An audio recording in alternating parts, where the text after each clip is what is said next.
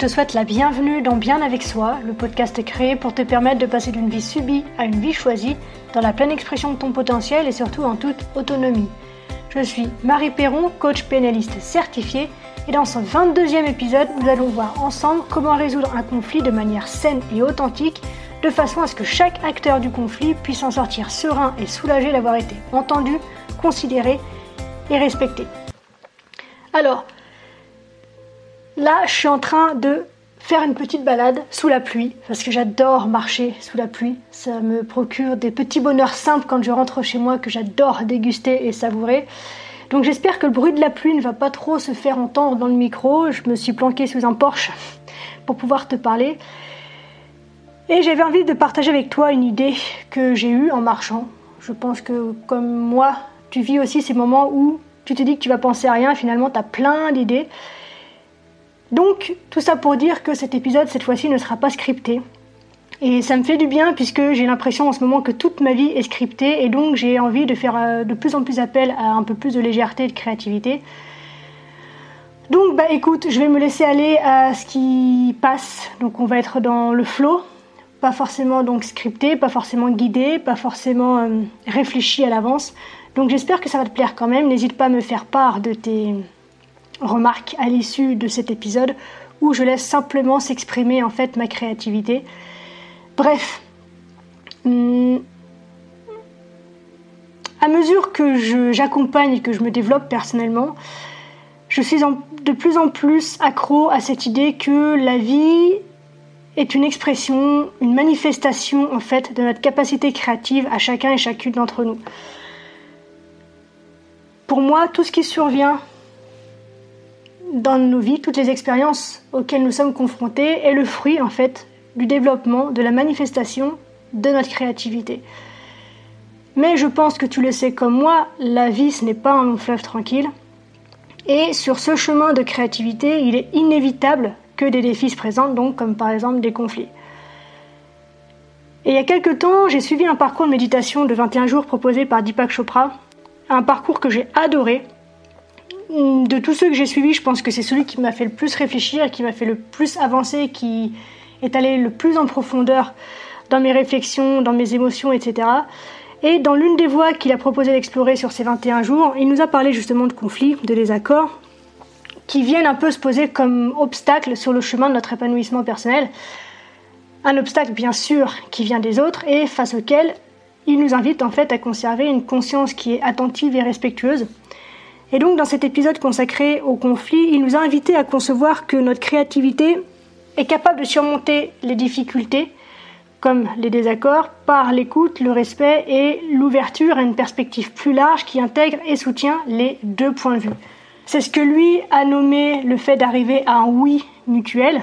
Et en PNL d'ailleurs, on parle d'obtenir un oui physiologique en adoptant une attitude et une intention de type win-win ou de type gagnant-gagnant en français.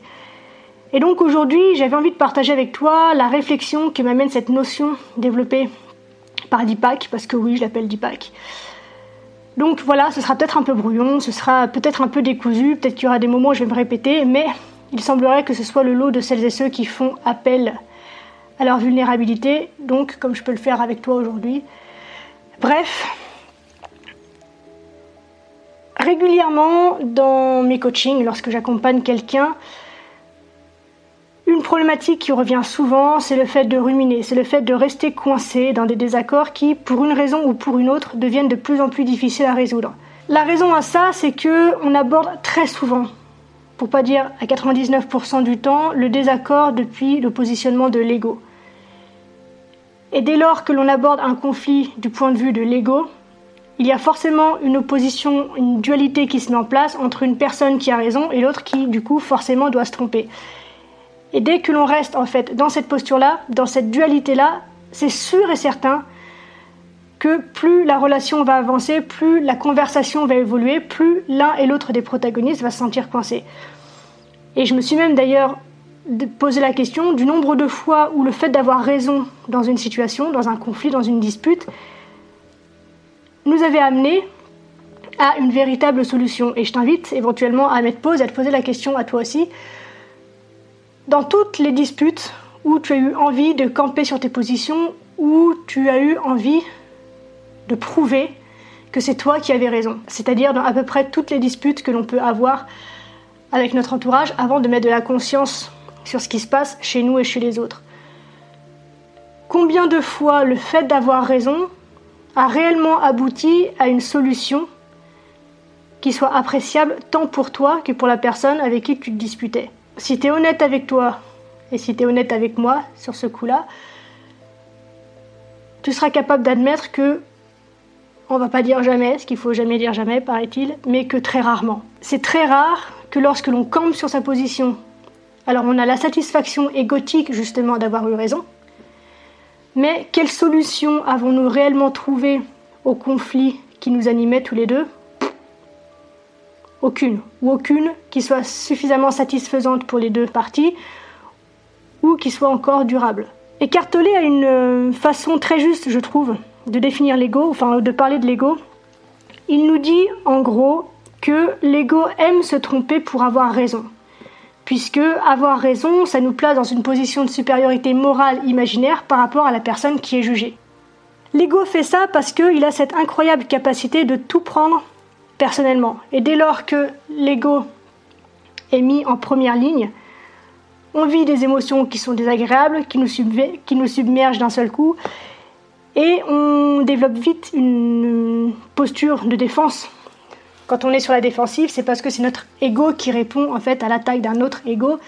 Et donc ce sont des combats d'ego, des combats de coq, comme on peut dire, qui n'aboutissent absolument à rien, si ce n'est à un peu plus de souffrance chaque jour pour chacun, chacune des deux parties.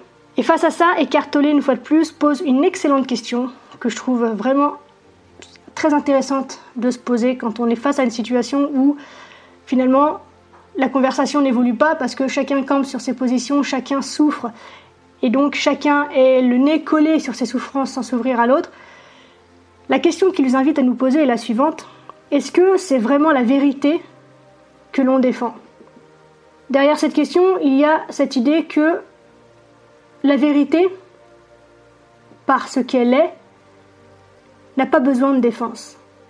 Donc en réalité, si on fait deux pas en arrière pour observer toutes les fois où on a prétendu défendre la vérité, en vérité, c'est nous que l'on défend, ce sont nos besoins que l'on défend, ce sont nos souffrances que l'on défend, c'est notre point de vue que l'on défend, c'est notre histoire que l'on défend. Donc finalement, ce que l'on défend, c'est l'illusion de nous-mêmes. Puisque l'expérience que nous faisons du monde n'est autre que celle que nous proposent nos perceptions. Des perceptions qui sont biaisées par des mécanismes automatiques développés par le cerveau pour faciliter la gestion de toutes les informations que l'on peut absorber dans une journée, dans une vie. Donc finalement, ce que l'on défend, c'est une illusion de soi, c'est une illusion de vérité. C'est un fantasme, un mirage. Donc l'idée ici, ce serait de développer cette notion de laisser aller notre ego sans forcément le chasser, puisqu'il a une fonction qui est vitale, il a une fonction qui est importante, il a, il a sa place dans notre vie, dans notre existence, dans notre expérience de vie.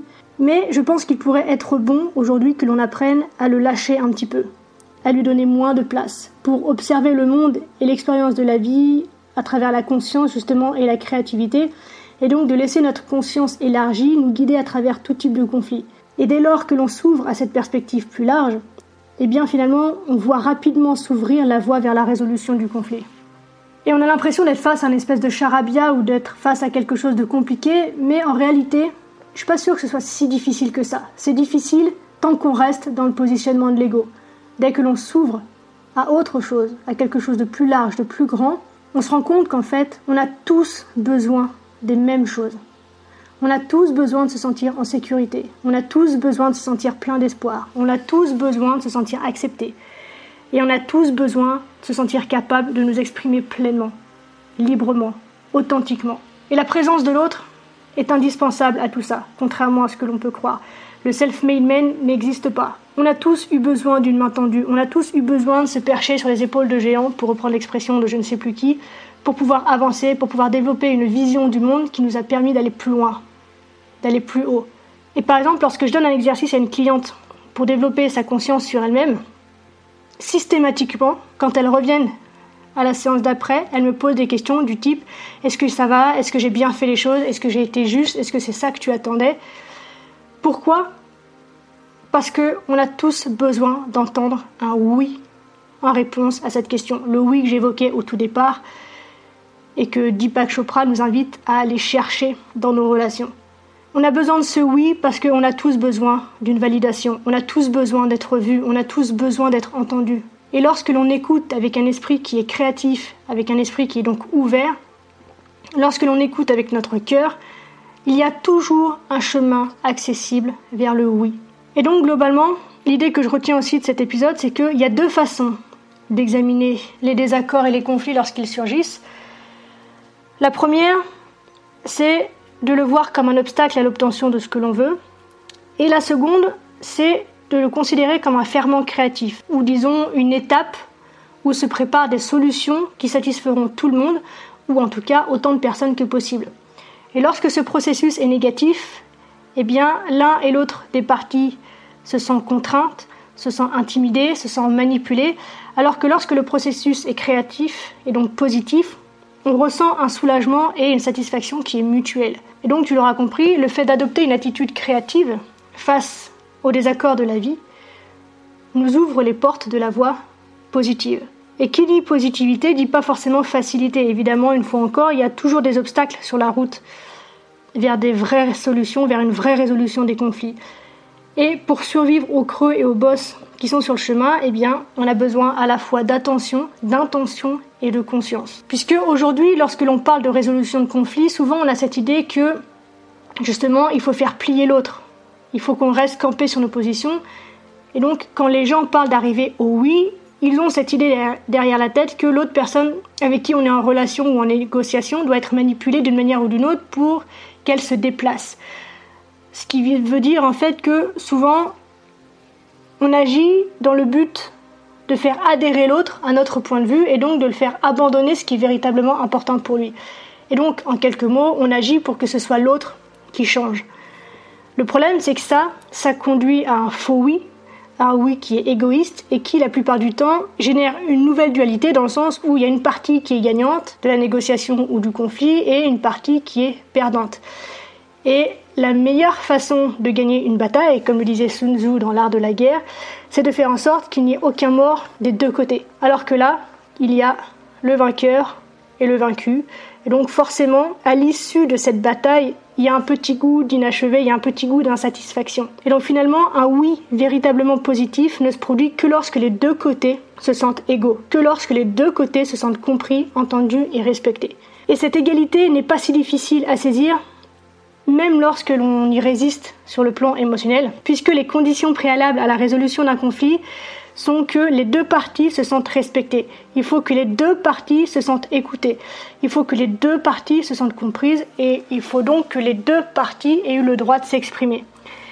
Et une fois que l'on a pu laisser libre cours à l'expression de chacun, on peut ensuite, on doit même ensuite, identifier le besoin réel qui a besoin d'être satisfait, par l'un et par l'autre évidemment. C'est la base en fait de la CNV, de la communication non violente, où on nous invite à identifier le besoin sous-jacent à une injonction, à un désaccord, à une remarque qui peut être blessante de prime abord, pour trouver un moyen ensemble de satisfaire et de nourrir ce besoin. Et une fois encore, c'est une tâche qui demande de l'écoute qui demande de l'empathie et une intention bienveillante à l'égard de l'autre et de la relation, puisque il est très rare que l'on sorte pour crier nos besoins sur tous les toits, et il est même rare encore aujourd'hui que l'on sache nous-mêmes de quoi est-ce que l'on a besoin.